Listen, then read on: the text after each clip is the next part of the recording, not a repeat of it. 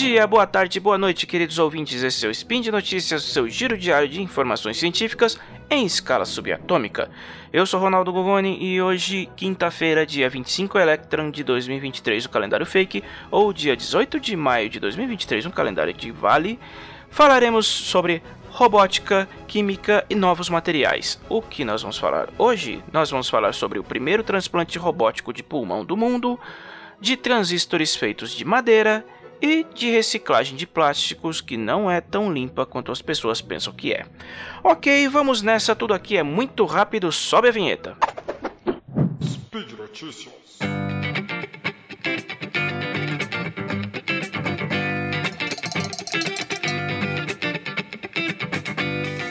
Se pedirmos para uma pessoa aleatória citar de cabeça um exemplo de robô bem sucedido em uso hoje, muitos vão apontar o Rumba e similares. Em menor escala, alguns se lembrarão do Da Vinci, o sistema cirúrgico automatizado empregado para facilitar diversos procedimentos, que é usado geralmente em intervenções urológicas, cardíacas e ginecológicas. Agora, o robô de múltiplos braços pode anotar mais um feito em seu currículo. O corpo médico de um hospital na Espanha anunciou recentemente o uso do sistema pela primeira vez em um procedimento de transplante de pulmão, usando um método menos agressivo e invasivo que o tradicional. O Da Vinci foi lançado comercialmente em 2000, mas os trabalhos para o desenvolvimento de robôs cirúrgicos começaram ainda nos anos 1980, com estudos da SRI International bancados por vários grupos, inclusive pela DARPA. Em 1995, a companhia Intuitive Surgical foi fundada em torno desses estudos para refinar os equipamentos do Instituto de Menlo Park. O resultado foi a primeira encarnação do Da Vinci, lançada ainda em 2000, ao longo dos anos, o sistema passou por diversas revisões, cada uma melhorando suas capacidades e adicionando mais funções. Embora o equipamento seja caro, o preço médio do modelo 11, lançado em 2014, que é o mais moderno, gira em torno de 16 milhões de reais. Ele permite ao cirurgião executar procedimentos completos usando uma abordagem minimamente intrusiva, reduzindo o trauma físico e abreviando o processo de recuperação do paciente. O Da Vinci consiste de um console, operado pelo cirurgião, e um kit com três ou quatro braços robóticos, dependendo do modelo, usados para manusear instrumentos diversos, como bisturis, cauterizadores e tesouras. O último braço segura a câmera para permitir ao operador, em mais de um sentido, ver o que ele está fazendo.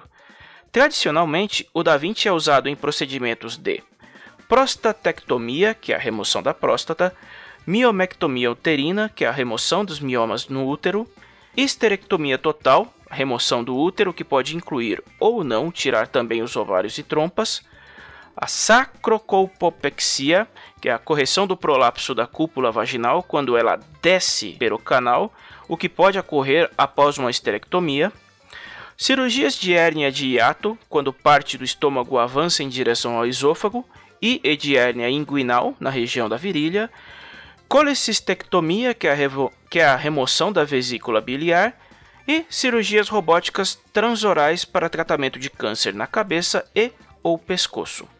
Vale lembrar também que o Da Vinci está presente em diversos hospitais do Brasil, mas a primeira operação realizada pelo SUS só foi realizada em 2012.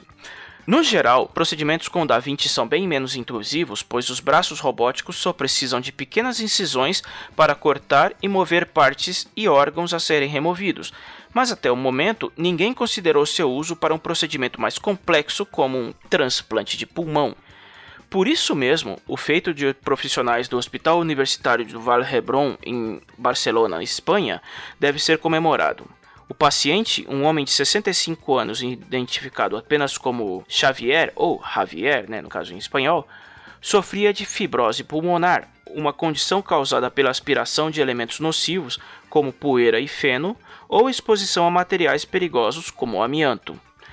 Em um procedimento normal, o paciente precisaria ser submetido a uma intervenção bastante traumática, no que uma incisão de 30 centímetros no peito e a remoção de várias costelas são necessárias para se ter acesso aos pulmões a serem substituídos. A recuperação é lenta e dolorosa, para dizer o mínimo. Só que com o Da Vinci, o processo foi bem menos invasivo.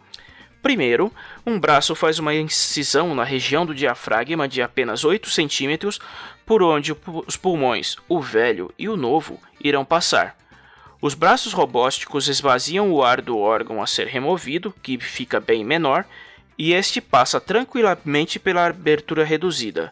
O pulmão novo, também vazio, é introduzido pela incisão, reinflado e suturado, com o braço câmera provendo visão de 360 graus ao cirurgião no console.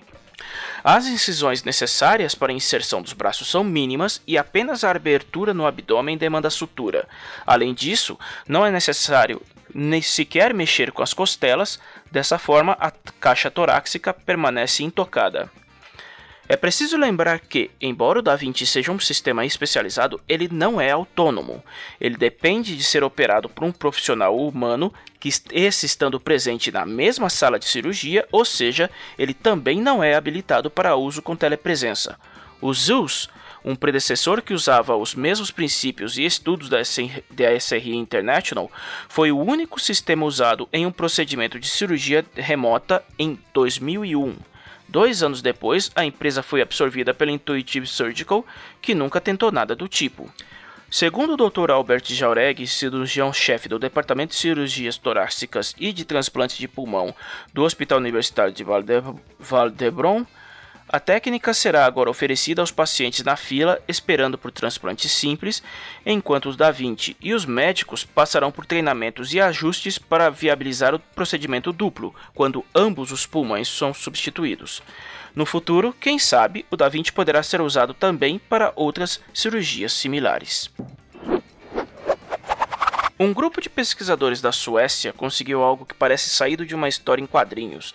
Eles desenvolveram um transistor, o componente semicondutor básico para todos os dispositivos eletrônicos do planeta, feito de madeira. E sim, ele é completamente funcional. A novidade pode abrir caminho para um desenvolvimento mais sustentável à eletrônica, computação, infraestrutura e o que mais você imaginar mas há uma série de caveates que precisamos considerar. O transistor é uma das mais importantes invenções do século XX e muita gente séria coloca ele no topo da lista. Ele é um componente que possui duas funções principais: barrar a passagem de uma corrente elétrica ou amplificá-la. Na condição de amplificador, um transistor produz uma saída de maior intensidade, algo facilmente exemplificado por um microfone ligado a um sistema de som. Já como interruptor, um transistor é usado para determinar quando e quantas vezes uma corrente pode passar por um circuito. Aliados a resistores e capacitores, transistores são os alicerces para implementar lógica booleana em eletrônica, convertendo sinais analógicos em condicionais ou, simplificando, matemática binária. Os transistores se tornaram a pedra angular da computação moderna ao substituir as enormes e menos eficientes válvulas termiônicas. Todo dispositivo eletrônico usa os conceitos estabelecidos por Julius Edgar Lilienfeld em 1926, mas demonstrados pela primeira vez em 1947 por John Bardeen e Walter Bratan quando trabalhavam na Bell Labs. Um transistor usa material semicondutor, óbvio. Os mais usados são silício e germânio, mas outros também podem ser empregados. É desnecessário dizer que o grosso da produção de semicondutores e, e transistores se encontra hoje na Ásia, principalmente China e Taiwan, e o colapso na cadeia de suprimentos causado pela pandemia da Covid afetou todo o mercado consumidor, industrial e de infraestrutura do planeta. Há também uma série de questões sobre a extração desses e outros minerais raros da natureza que, em muitos lugares, violam direitos humanos básicos. Podemos citar, por exemplo, as minas de cobalto no Congo, material esse usado nas baterias de lítio. O que leva pesquisadores a tentarem a sorte com outras abordagens, algumas delas bem curiosas. Isso nos traz a pesquisa de um grupo de cientistas suecos misto da Universidade de Linköping e do Instituto Real de Tecnologia.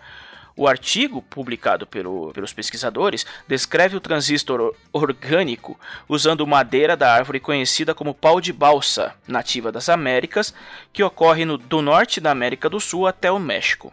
Ela é geralmente empregada na produção de balsas, daí o nome, e aeromodelos, mas também foi usada na construção de aviões de combate, como o DH-98 Mosquito, durante, usado durante a Segunda Guerra.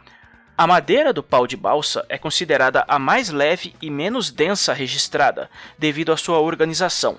Suas fibras de celulose se assemelham a favos, estes preenchidos com lignina, uma macromolécula que confere rigidez às plantas, que no experimento foi removida, deixando os espaços vazios. A seguir, esses favos foram preenchidos com um polímero plástico chamado poli 3,4 etilenodioxiotiofeno ou PEDOT PSS, que possui capacidades condutivas. O conjunto então foi devidamente montado, resultando em um componente semicondutor à base de madeira. Nos testes, os cientistas constataram que a passagem da corrente elétrica pelo transistor se dá sem que o componente se deteriore. Experimentos anteriores não deram certo porque os modelos só permitiam o transporte de íons, mas quando estes acabavam, o semicondutor também deixava de funcionar. Embora um certo burburinho tenha se formado em torno da pesquisa, levantando a hipótese de usar transistores de madeira para habilitar controles eletrônicos em plantas ou usar o método para substituir o silício, é preciso ir com calma. O transistor da pesquisa mede 3 centímetros de comprimento e os usados na computação moderna são medidos em nanômetros, onde um nanômetro é um bilionésimo de metro. Um processador moderno com bilhões de transistores, caso usasse o de madeira da pesquisa, teria uma área de muitos quilômetros quadrados, o que, penso eu, acabaria com o conceito de portabilidade. Sem contar que a frequência que ele é capaz de regular foi de 1 Hz não gigahertz, não megahertz, nem mesmo kilohertz, um mísero hertz. Eu, na minha opinião, só acho que talvez ele não seja capaz de rodar Crysis. A busca por soluções eficientes para resolver o problema do limite teórico do silício virou uma corrida armamentista, com pesquisadores hoje apostando no grafeno ou em outras abordagens de materiais já estabelecidos, o experimento com madeira não é nem de longe pensado para esse cenário, e os pesquisadores admitiram terem sido movidos pelo espírito hacker, apenas para saber se podia ser feito. Por outro lado, a pesquisa levanta a possibilidade de uso da técnica em aplicações mais limitadas e menos exigentes, tanto em poder computacional quanto em eficiência energética, com o bônus de ser ecologicamente correta. A reciclagem do nosso lixo é indiscutivelmente um ato necessário para reduzir o impacto de nossas ações no meio ambiente e aproveitar materiais que podem ainda ser usados, ao invés de destiná-los a lixões onde contaminam o solo e os oceanos. Porém, nem todos os métodos que usamos para reciclagem são 100% limpos. Um novo estudo publicado por pesquisadores da Universidade de Strathclyde em Glasgow, Escócia, descobriu que o processo de reciclagem de plástico acaba por lançar partículas de microplásticos na água e em abundância, que podem acabar no sistema de fornecimento, além de contaminarem o solo e o ar. O estudo foi conduzido tendo como base a análise de um novo centro de reciclagem no território escocês que usa o processo tradicional, as peças são separadas, trituradas e derretidas até se tornarem grânulos ou pellets, que serão utilizados em diversos processos produtivos. Até chegar à fase final, o material é lavado diversas vezes em várias etapas diferentes, e é nesse processo que mora o problema. Segundo Erina Brom, cientista especializada em plásticos e pesquisadora que liderou o estudo, as várias passagens de água no plástico durante o processo de reciclagem acaba por gerar inúmeras partículas de microplásticos, geralmente menores que 5 milímetros, que acabam indo parar no sistema de fornecimento de água. É sabido que o processo de tratamento usado pelas companhias de fornecimento não consegue pegar todas as partículas pequenas, logo, boa parte desse plástico volta com água potável para o fornecimento à população, ainda que a OMS afirme que esses microplásticos representam um risco pequeno ao público consumidor. Segundo Brown, a fábrica avaliada durante o estudo estava no processo de instalação de filtros novos, capazes de reter micropartículas na água com até 50 microns de comprimento, o que equivale a 0,05 milímetros o que permitiu aos pesquisadores analisarem o antes e o depois, mas os resultados não foram satisfatórios em nenhum cenário. Conforme o artigo, mesmo que uma central de reciclagem de plástico use filtros capazes de reter partículas realmente pequenas, a proporção de microplásticos na água usada é de 75 bilhões de unidades por metro cúbico. Lembrando que um metro cúbico é igual a mil litros. e na maioria das vezes toda essa água acaba voltando para os rios e córregos e, consequentemente, acaba na sua torneira. A pesquisa também concluiu que a quantidade de microplásticos no ar resultantes do processo de reciclagem também é bastante alta, e caso os trabalhadores das instalações não estejam usando EPIs, equipamentos de proteção individual, como máscaras, essas partículas, que são perigosas, serão prontamente aspiradas. Para Irina Brown, há uma certa ironia no fato de que reciclamos plásticos com a intenção inicial de proteger o meio ambiente, mas o que estamos realmente fazendo é lançar mais partículas potencialmente perigosas na natureza. Sob seu ponto de vista, os processos usados hoje apenas pioram a situação. Já para Judith Enck, ex-administradora regional da Agência de Proteção Ambiental dos Estados Unidos, a EPA, que hoje preside a organização Beyond Plastics, que é contra a produção de plásticos de uso único, o estudo serviu para demonstrar que o material não é nem remotamente sustentável em nenhum aspecto ou cenário, e mesmo o atual processo de reciclagem de plásticos acaba sendo danoso ao planeta, não provendo nenhum benefício ambiental, apenas prejuízo. O artigo não foi muito bem recebido entre defensores do uso de plásticos como era de se esperar.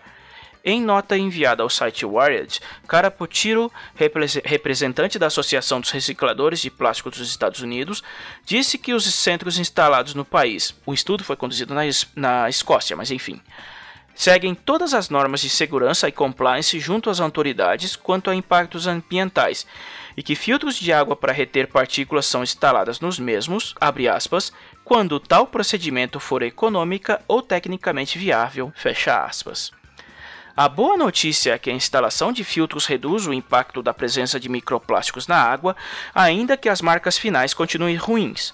Um centro pode emitir aproximadamente 3 mil toneladas de partículas por ano sem eles. Após instalados os filtros, esse número cai para 1.400 toneladas por ano. Mas, por outro lado, o estudo só conseguiu identificar partículas com até 1,6 micron de comprimento, e o processo de reciclagem também cria nanopartículas de plástico bastante pequenas e quase imperceptíveis que são hoje muito, muito numerosas. No mais, o estudo é outro argumento para o entendimento de muitos cientistas de que a solução para o problema do lixo plástico está não na reciclagem, mas no ato mais traumático e radical ao qual a indústria resiste, que é cortar por completo a produção do plástico e substituí-lo por outros materiais biodegradáveis e não poluentes. E por enquanto é só, vamos ficando por aqui, lembrando que os links para os assuntos tratados no episódio de hoje você encontra na descrição do post. E se você quiser ajudar com os projetos do Portal Deviante e com o Spin de Notícias, você pode fazer parte de nossa campanha de patronato no Patreon, Padrim ou PicPay. Você encontra os links também na descrição do post. Então é isso, nos vemos em um futuro próximo, logo mais. Tem mais, até!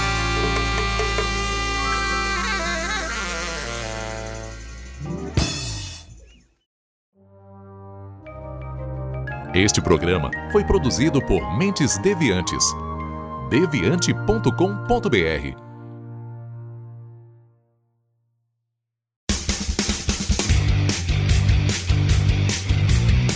Cortes, edição de podcast.